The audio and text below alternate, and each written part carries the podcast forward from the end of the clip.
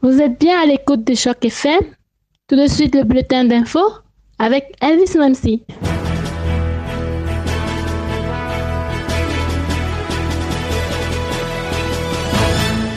Bonjour et bienvenue.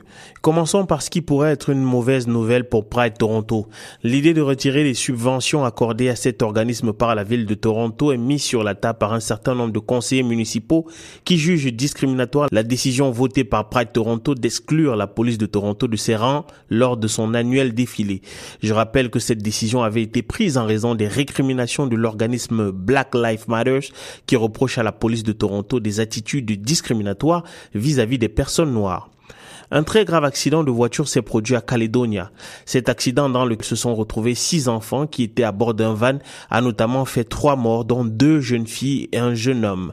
En l'état actuel de la situation, la police n'est pas encore capable de déterminer les circonstances de l'accident. Selon une étude menée par l'Institut Fraser, le gouvernement libéral de Kathleen Wayne effectuerait d'importantes dépenses, notamment dans les domaines des transports et des infrastructures, en empruntant plus encore au marché. Politique qui lui attire un certain nombre de griefs en raison des potentiels ajustements qui devraient être faits dans le futur pour colmater les frais engendrés par ces prêts. Pour rappel, la dette de l'Ontario devrait tourner autour de 318 milliards de dollars cette année. Terminons par cette information que nous livre le site Météo Média, selon qui une barge aurait été submergée dans le loch Ontario à Pinkton, à quelques encablures de Kingston.